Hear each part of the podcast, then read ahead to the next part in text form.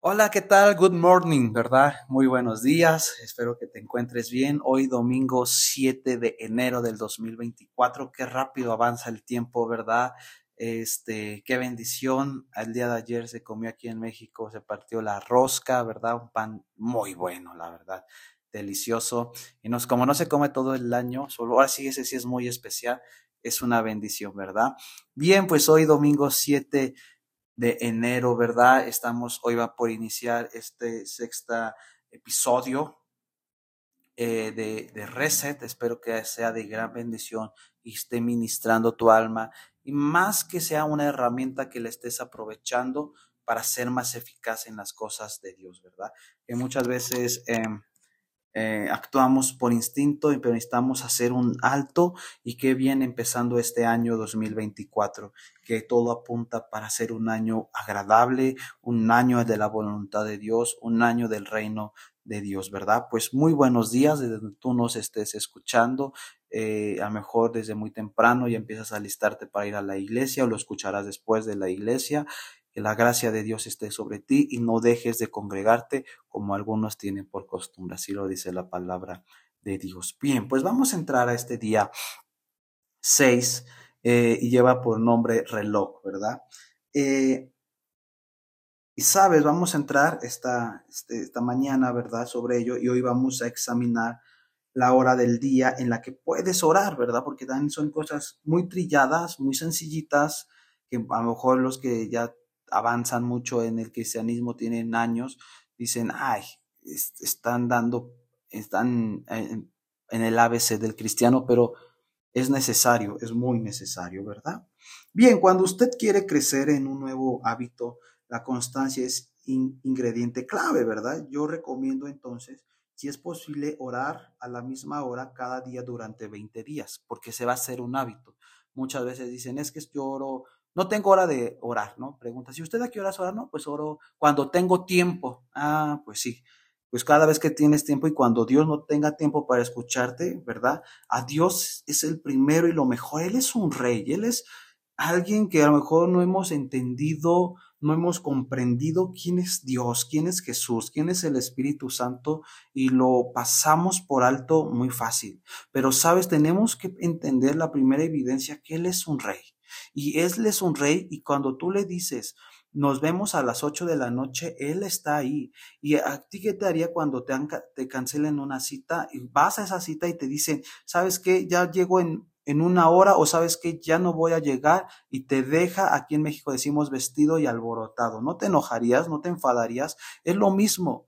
Cuando tú te comprometes a le dices a Dios, Dios, yo voy a orar, te voy a buscar, te voy a encontrar hoy todos los días a las seis de la mañana y cuando no te ve ahí, ¿qué, qué va a decir? ¿Esta es mi novia? Este me dice que me ama, este supone, y, y, uno llega con argumentos y dice, Dios, es que tú no me entiendes, yo tengo los hijos, tengo que hacer esto, pase al banco, pase mis actividades, y Dios dice, oye, o sea, no me debo un minuto de respeto, no me debo, no me debo a ti. Me dices que me amas, tú no me amas. Y no es que Dios sea tóxico, simplemente Él se merece lo primero y lo mejor. Así como te desvives por otras cosas, entrégate a Cristo, porque si no, cuando Dios tú busques o cuando tú quieres buscar a Dios, ya dice, búsquenme, dice la palabra, mientras ahorita pueda ser hallado. Ahorita Dios es hallado en la oración, buscamos a Dios, pero va a haber un momento en que Dios ya no va a ser hallado. ¿Y qué será de aquellos días? Que Dios nos libre, ¿verdad? Que Dios nos libre. Esforcémonos en ir a un mismo lugar a una misma hora cada día, ¿verdad? O hágalo lo más similar posible. Esto dará su reset la mejor oportunidad de echar raíces cuando los escritores de los evangelios hablan de la hora del día en la que Jesús típicamente oraba, era frecuentemente en la noche o en la mañana, ¿verdad? Y eso está ahí otra vez como lo leímos, Marcos 1.35 en el episodio pasado, levantándose muy de mañana, siendo aún muy oscuro, salió y se fue al lugar desierto y allí oraba, ¿verdad? Es ahí donde Jesús pasaba tiempo con Dios, ¿verdad? Muchos nos enseñan sobre la oración, están a favor de orar en la madrugada. Es una forma muy palpable de poner a Jesús como lo primero de nuestro día. Cuando nosotros damos diezmos, nosotros le estamos poniendo a Él como lo primero de nuestras finanzas. Con la oración de madrugada, nosotros le estamos poniendo en el primero de nuestro programa, ¿verdad? Algunas personas son muy madrugadoras, pero no todas. Por lo tanto, yo, yo te recomiendo, ¿verdad? Que programen su tiempo de oración no en una forma automática para la primera hora de su día, pero estratégicamente para la mejor hora de su día. Permítame, mira, te voy a explicar. Examina el ritmo de tu reloj biológico. La mayoría de nosotros tenemos cierta hora de día en la cual tenemos más energía, ¿no? Tú sabrás cuál. Estamos más enfocados, más frescos, más concentrados, más creativos, ¿verdad? Un ejemplo. ¿A qué hora del día se siente usted mejor? Mediodía, 10 de la mañana, 11. Esa hora es la que usted tiene que poner su reloj y decir, bueno, mi hora de desayuno, un, almuerzo es 11 de la mañana, a esa hora estoy fresco, presto, le quito 20 minutos a esa hora que le destino y me pongo a buscar a Dios y posteriormente me vuelvo a incorporar a mis actividades, ¿verdad? Dice el Salmo 63, 1. Dios, Dios mío, eres tú, de madrugada te buscaré, mi alma tiene sed de ti, mi carne te anhela en tierra seca, árida donde no hay aguas, ¿verdad? Aquí David decidió buscar al Señor muy temprano, era su hábito, porque cada quien tiene, yo no te puedo decir, hermano, tiene que orar seis de la mañana si Dios no lo escucha, o cuatro de la tarde, no, cada quien sabe su estilo y su hábito, pero lo que sí es que tienes que volver a a reenfocarte a este hábito de oración. Si tú me dices, yo estoy orando 6 de la mañana y uno hora 8 de la mañana y si otro hora 3 de la tarde, perfecto, pero que ya sea un hábito, ¿verdad? Malo que cuando ya lo dejas de hacer un hábito, ahí estamos mal, ¿verdad? Entonces, fíjate ahí, dice, buscar al Señor temprano significa tres cosas en lo personal. Uno, debo buscarlo temprano en mi vida, en mis años de juventud, o sea, no solo en la vejez, dice, ¿verdad? No, no solo te acuerdes en tu Señor, tu Creador, en los, en los días malos, sino en todo tiempo. Y muchas veces los jóvenes o la gente eh, se desenfoca y dice al fin que soy joven y, cuando me llegue mi momento buscaré a Dios. No, en todo tiempo, temprano, desde, desde si tú eres papá, eres mamá y tienes un hijo desde muy pequeño, empiezo a involucrar en la oración desde muy temprano para que se conecte a todo ello, ¿verdad? Dos, lo buscaré en las etapas tempranas de problemas y tribulaciones, o sea, antes de todo, ¿verdad? Lo buscaré en los días buenos como en los días malos. Tendemos, es muy las estadísticas, y dejemos las estadísticas, es muy normal que, que buscamos a Dios más en los días malos que en los días buenos. En los días buenos, solo buenos días, Señor, que Dios te bendiga, tú eres mi proveedor, tú eres mi sustento, gracias, bla, bla, bla. Y pero cuando pasan problemas, tribulación, ay, orando sin cesar, ahora sí, orando sin cesar. No, se trata de días buenos, días malos, tengo que yo buscar a Dios en todo tiempo, buscarlo, ¿verdad? Desde antes que lleguen problemas o después, sea como sea, yo tengo que Dios me pueda encontrarme como un siervo fiel en la oración.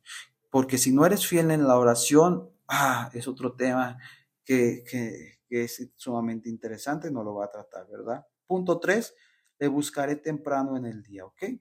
Día, noche, o sea, tú, usted, usted y yo es solo establecer una meta de cuándo, a qué horas y sobre eso ir para que se haga un hábito.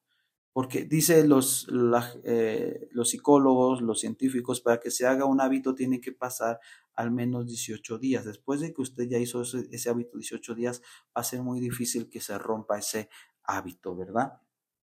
Bien, dice primera de Pedro 1, 3, 13, ya me quité los lentes ya no ubicaba en la Biblia. Bien, dice primera de Pedro 1, 13. Por tanto, ceñí los lobos de, lomos, no lobos, sino lomos de nuestro entendimiento, sed sobrios, ¿verdad? Ceñir los lomos de su entendimiento probablemente significa juntar la mejor energía de su mente para poder orar y servir a Dios efectivamente. Nuestra mejor energía mental frecuentemente aparece alrededor de cierta hora del día, como ya les habíamos te había comentado, ¿verdad? Usted tiene que establecer qué día, qué tiempo, que eso usted le va a ayudar, ¿verdad?